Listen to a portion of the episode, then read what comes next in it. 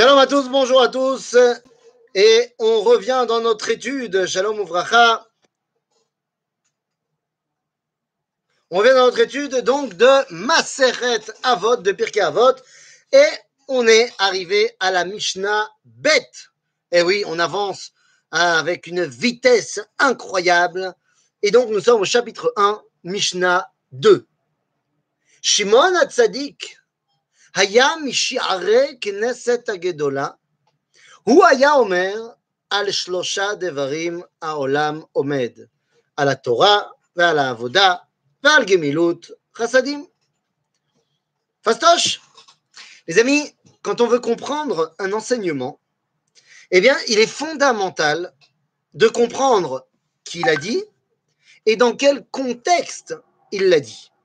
Car il est évident que l'endroit le moment où les rabbins parlent a une importance capitale pour comprendre ce qu'ils disent. C'est évident. Et la question qu'on peut se poser, c'est Shimon Hatzadik, tout d'un coup, il a besoin de nous expliquer sur quel pilier le monde tient. C'est quand même une base, c'est quand même, semble-t-il, quelque chose de fondamental. Pourquoi est-ce qu'avant, on n'a pas ressenti le besoin d'expliquer sur quoi le monde repose. Eh bien, il semble tout simplement qu'avant, les choses semblent être évidentes. Je m'explique. L'époque de Shimon Hatzadik est une époque totalement particulière. Peut-être l'une des époques les plus importantes, les plus charnières depuis Adam Arishon. Et dans pas longtemps, on vivra également cette période charnière. De quoi je parle? Shimon Hatzadik vit plus minus en moins 350, plus ou moins, moins 330. Cette époque correspond à un moment où le monde entier vit une transformation énorme. Shimon Hatzadik vit à l'époque de Shiare Knesset Agdola, de ce qui nous reste de la grande assemblée d'Israël. Qu'est-ce que cela veut dire? Eh bien, la grande assemblée d'Israël, on avait vu dans la Mishnah précédente qu'il y avait marqué Nevim Messarua Leanche Knesset Agedola. On avait dit qu'on avait une perte particulière, puisque entre les Nevim et Knesset Agedola, eh bien, on a perdu la névoie. En vérité, pour être véritablement fidèle historiquement parlant, au sein de Hanshek Neset Agdola, il y a encore les derniers des derniers prophètes. Shimon Hatzadik vit donc une fois que ça y est, on est passé dans un monde post-prophétique. Et pourquoi c'est important de le rappeler? Parce que la fin de la prophétie marque le tournant d'un nouveau monde. Comprenons bien qu'est-ce que ça veut dire la prophétie. La prophétie, ça veut dire que Dieu est présent sur terre. La prophétie, ça veut dire que on peut ressentir le divin. Je ne peux pas t'expliquer ce que c'est, je ne l'ai pas vécu. Mais c'est un monde où la présence divine est palpable. Quand tu sais la traduire dans le bon sens, tu deviens ben, un serviteur de la Torah de Moshe. Et quand tu ne sais pas le traduire comme il faut, tu deviens un idolâtre. Mais dans tous les, dans tous les cas, tu ressens la présence de Dieu. De la même façon que lorsque Dieu se dévoile au monde, eh bien, tout le monde le ressent, ne sait pas forcément le traduire bien, mais le ressent. Eh bien, de la même façon, l'arrêt de la prophétie va également avoir un impact sur le monde entier. L'arrêt de la prophétie arrive plus ou moins dans les années moins 400, juste avant Shimon Hatzadik. Deux générations, une génération avant lui, c'est la fin de la prophétie. Et je suis en train de vous dire qu'il y a un chamboulement dans le monde entier.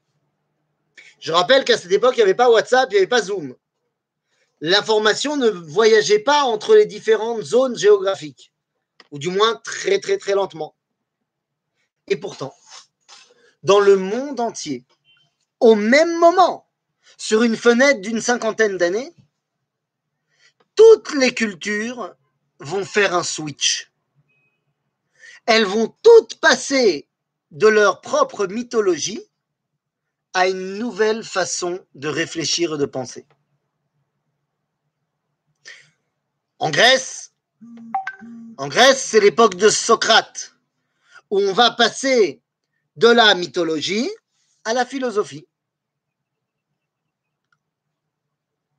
Le monde a changé, tellement que l'élève de Socrate, Platon, dira qu'il ne comprend pas ses grands-parents qui se prosternaient devant des pierres. Il dit de deux choses l'une, soit ils étaient débiles profonds, soit ils ont parlé par parabole et nous n'arrivons pas à comprendre ce qu'ils voulaient dire. Ça, c'est vrai en, Grèce. Mais à l'est, loin de là, en Perse, eh bien, il y a un homme qui s'appelle Zarathustra qui va changer toute l'idolâtrie perse de l'époque et baser sa religion sur le bien et le mal. Encore plus à l'est, vous avez au même moment un bonhomme qui s'appelle Gautama Siddhartha, qui va annuler toute l'idolâtrie hindoue et qui va se faire appeler Bouddha et qui lance le bouddhisme. Encore plus à l'est, vous avez deux hommes qui s'appellent Lao Tse et Confucius, Confucius et Lao Tse, qui vont créer le taoïsme et le confucianisme annulant l'idolâtrie chinoise de l'époque et basant toute une nouvelle philosophie. C'est-à-dire qu'on est au même moment où partout dans le monde on arrête l'idolâtrie et on passe à autre chose. Pourquoi? Eh bien parce que les âmes humaines comprennent que, que, que c'est plus pareil. Nous, au sein du peuple juif, ça coïncide avec l'arrêt de la prophétie. Shimon Hatzadik vit cette ce tournant, cette transition énorme. Et Shimon Hatzadik va donc devoir maintenant réexpliquer de manière intellectuelle ce qui était évident à l'époque de la présence divine. Shimon Hatzadik va d'ailleurs faire une rencontre assez incroyable. Le Talmud nous parle de sa rencontre avec Alexandre le Grand. Donc on est deux générations après Aristote. Après euh, Socrate, on a la génération d'Aristote. Alexandre va arriver en Eretz Israël. Et là-bas, il rencontre euh, Shimon, Shimon Hatzadik. C'est intéressant de voir d'ailleurs qu'il y a une lettre d'un monsieur qui s'appelle Cléarchos. Cléarchos était l'aide de camp, l'élève d'Aristote. Et il raconte que, au fur et à mesure de ses voyages, Aristote a rencontré un juif du nom de Shimon semble-t-il, Shimon Hatzadik. Il écrit que Aristote a été tellement impressionné par la sagesse de ce juif qu'on aurait presque pu penser qu'il était grec. T'imagines? Mais qu'est-ce que ça veut dire? Alexandre va rencontrer Shimon Hatzadik. Il y a toute une histoire là-bas qu'Alexandre, quand il le voit, il va se prosterner devant lui. Et ses généraux ne comprennent pas. Ils demandent pourquoi tu fais ça? Et il répond eh bien, simplement parce qu'à chaque fois que je pars en guerre, la veille de la guerre, je vois une silhouette qui me bénit. Je ne sais pas qui c'est, mais grâce à lui, je gagne les guerres. Et là, maintenant, je le vois et c'est lui. Nous. Mais qu'est-ce que ça veut dire? Shimon Hatzadik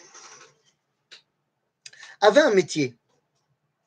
Quel était son métier à Shimon Hatzadik? Shimon Hatzadik était. Il était quoi? Il était le Kohen Gadol. Kohen Gadol, il a fait Kohen Gadol, Beth Amikdash, de la maison de Bnei Tzadok, des Tzadikim. Donc, Shimon Tzadik, il est Kohen Gadol. Mais il a un autre rôle, il a une autre casquette. Il n'est pas que Kohen Gadol, il est également Nessi à. Il est également le chef bah, de l'Assemblée des rabbins mais il est également le préposé à ce qu'on appelait à l'époque Kupatastarim, la caisse secrète. Un endroit où les gens pouvaient venir faire des dons et ces dons étaient reversés ben, aux, pauvres. Et Shimon Hatzadik est le préposé à cela également. C'est-à-dire que Shimon Hatzadik, dans sa vie, va faire trois choses.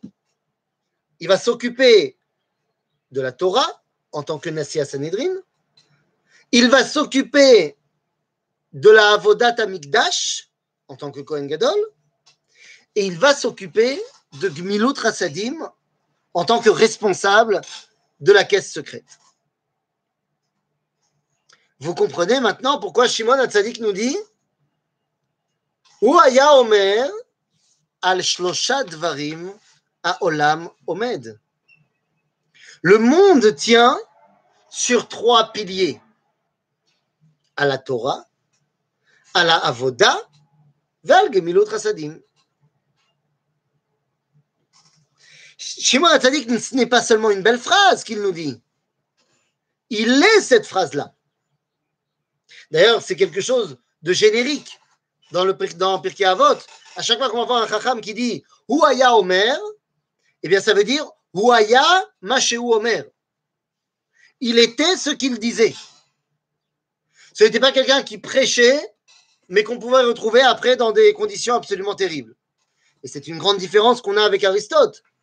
On a une, histoire comme ça qui nous raconte qu'Aristote un jour est en train de manger et Baruch Hashem, l'huile elle dégouline le long de sa barbe et il s'essuie sur ses vêtements et tout sale. Et les gens lui disent c'est bizarre quand même parce que il y a quand même une dissonance entre l'enseignement d'Aristote et le comportement. Et Aristote a eu cette très grande phrase quand Aristote mange, ce n'est pas Aristote. Ou alors, il ne faut pas être un triangle pour enseigner la géométrie.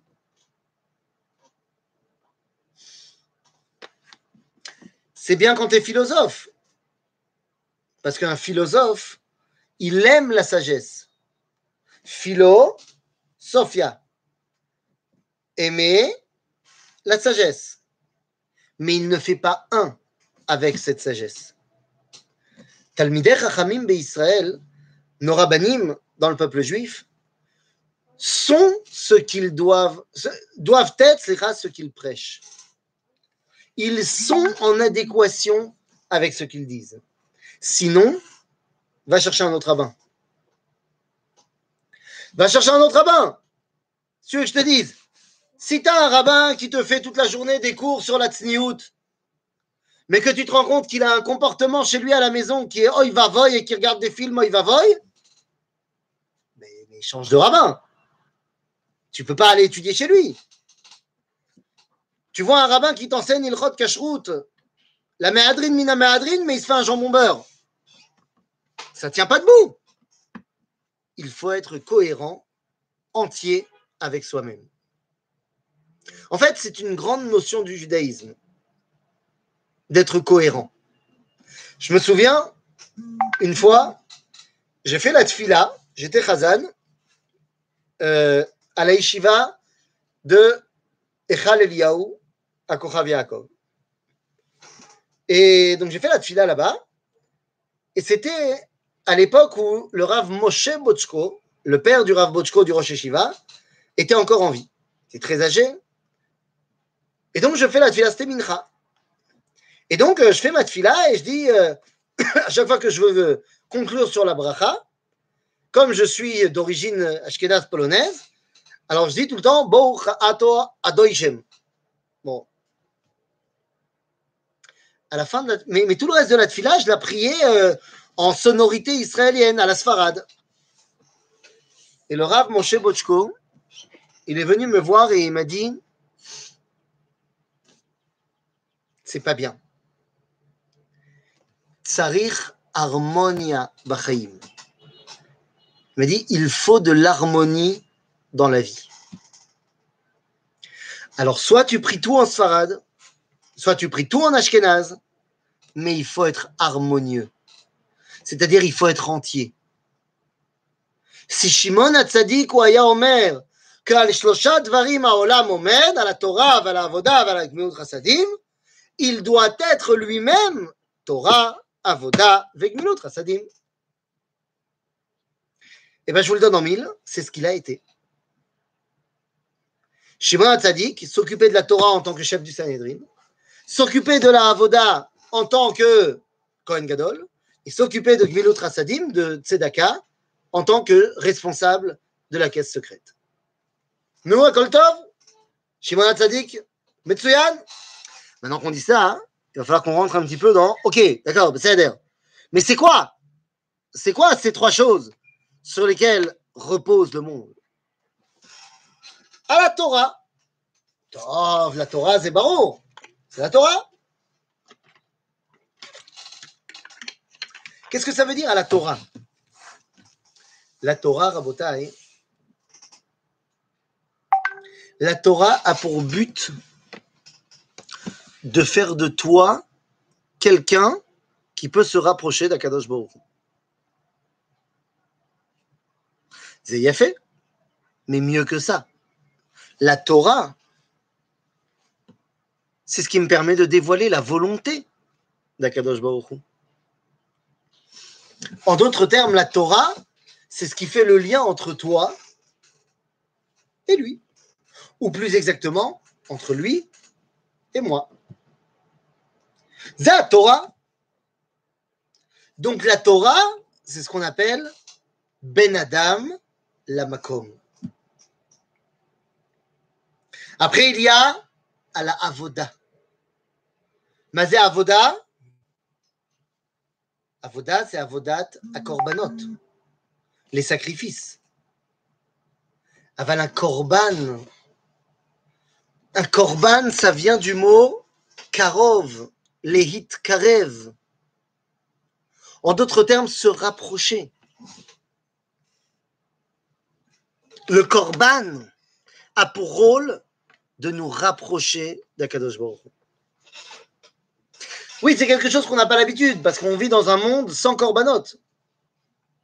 Mais les corbanotes ont pour rôle de donner une réalité à toute la vie. La vache qui est amenée sur le misbéach nous fait prendre conscience que toutes les vaches dans ce monde ont un rôle à jouer. Et ça leur donne une réalité profonde à toutes ces vaches. Vous savez, à l'époque, il y avait une pub en France qui disait la vache qui rit. On ne sait toujours pas pourquoi. Moi, je sais pourquoi. Parce qu'une vache qui a amené en korban la Hachem, et c'est simcha. Simcha gedola. Une vache qui est mangée stam parce qu'un mec il a envie de se faire un steak. Non. Mais une vache qui est mangée bigdoucha, oh oh, elle permet de relier grâce à elle tout le monde animal à Kadosh Baruch à part l'intermédiaire de ce mec qui est en train de la manger. C'est pour ça que la Gemara nous dit que Amaharetz, il n'a pas le droit de manger de la viande. Quelqu'un qui ne saurait pas élever et utiliser cette viande pour ben, se rapprocher d'Akadosh Baruch pourquoi est-ce qu'il aurait le droit de lui prendre sa vie? Nous dit Agmara, Shabbat, il a le droit. Même ce Measa Maharet, parce qu'il a une Neshama Yetera, il comprendra. Mais on comprend l'idée que si l'objectif, c'est de se rapprocher de Dieu, si j'en suis pas conscient, c'est un problème. Donc, Avodat à Korbanot, c'est Ben Adam Leatzmo. C'est moi qui apporte mon Korban et qui me rapproche à Dieu. Vous pouvez également dire que c'est l'inverse, que la Torah fait de moi quelqu'un de mieux. Ben Adam Latzmo. Korbanot, c'est pour Akadosh Baruch Ben Adam Lamakom. En fait, ça dépend de quelle Torah et de quel Korbanot. Quand on parle de Torah Tamoussar, c'est pour moi être quelqu'un qui a des bonnes midotes.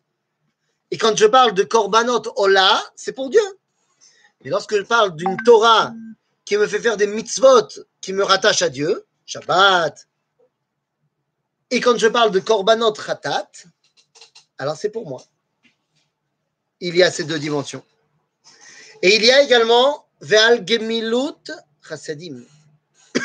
Et ça, ça me paraît évident, c'est Ben Adam Lachavero. Faire le bien envers son prochain. Ce sont sur ces trois piliers-là que le monde repose. Il fait mode, il y a juste un problème. Vous avez compris. Si le monde entier repose sur ces trois piliers. Trois, c'est très bien, c'est stable. Trois, ça bouge pas. Mais si tu en enlèves un, tout va s'effondrer. Aujourd'hui, il y a Gmilut Rasadim. Aujourd'hui, il y a Torah. Mais aujourd'hui, il n'y a pas de Beth Amikdash. Et donc, s'il n'y a pas de Beth Amikdash, il n'y a pas de Avoda.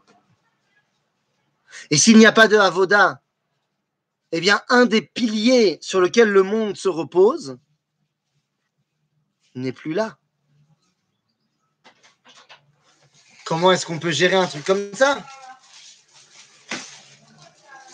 Si effectivement la Avoda n'existe plus aujourd'hui, alors le monde devrait repartir au Tohu Vavou.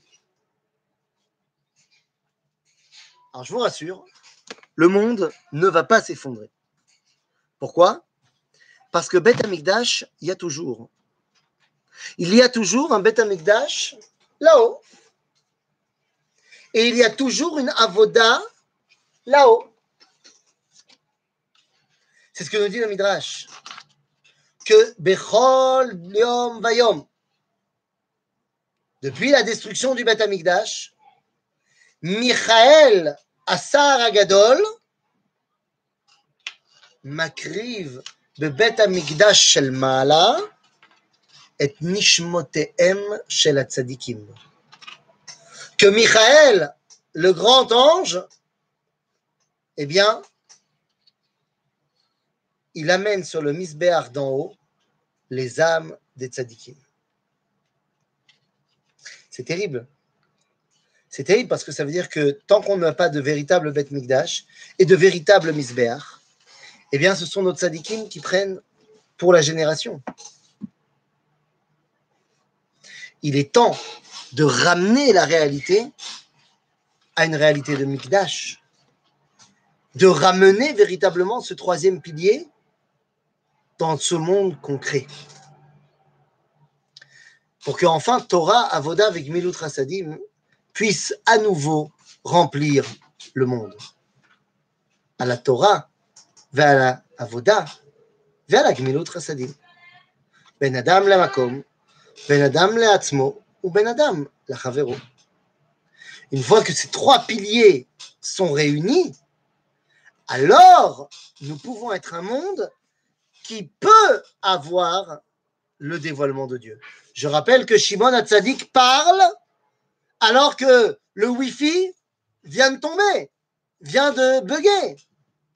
Shimon Hatzadik nous dit pour que le Wi-Fi revienne, que la névoie revienne, eh bien, on a besoin d'avoir ces trois éléments de Torah, Avoda avec Milut Rasadim. S'il en manque un des trois, eh bien, semble-t-il que le Wi-Fi également va avoir du mal à rentrer. Donc, il ne reste plus qu'à construire le Beth Amikdash. Et il y a la névoie. À bientôt, les amis.